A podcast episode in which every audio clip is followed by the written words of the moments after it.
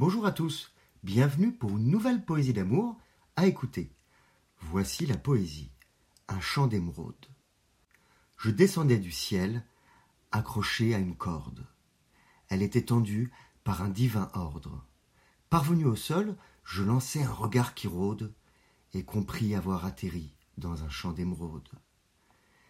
Les reflets du verre brillant aveuglaient ma vue. Le bruit du vent cristallin et des tintements de ces fruits précieux aveuglait mes tympans. La plaine au-delà était froide et nue. Des insectes en malachite erraient sans but. Des oiseaux aux plumes d'argent volaient.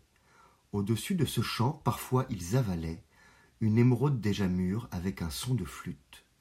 Et leurs yeux devenaient verts et translucides, comme si la pierre précieuse rendait l'âme vide. Je remontais sur ma corde rapidement. L'Eldorado ne m'intéressait pas vraiment.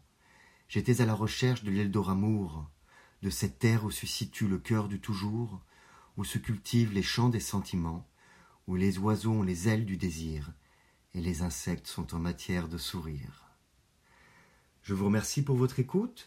Vous pouvez retrouver le texte sur lescoursjulien.com. Je vous dis à bientôt. Au revoir.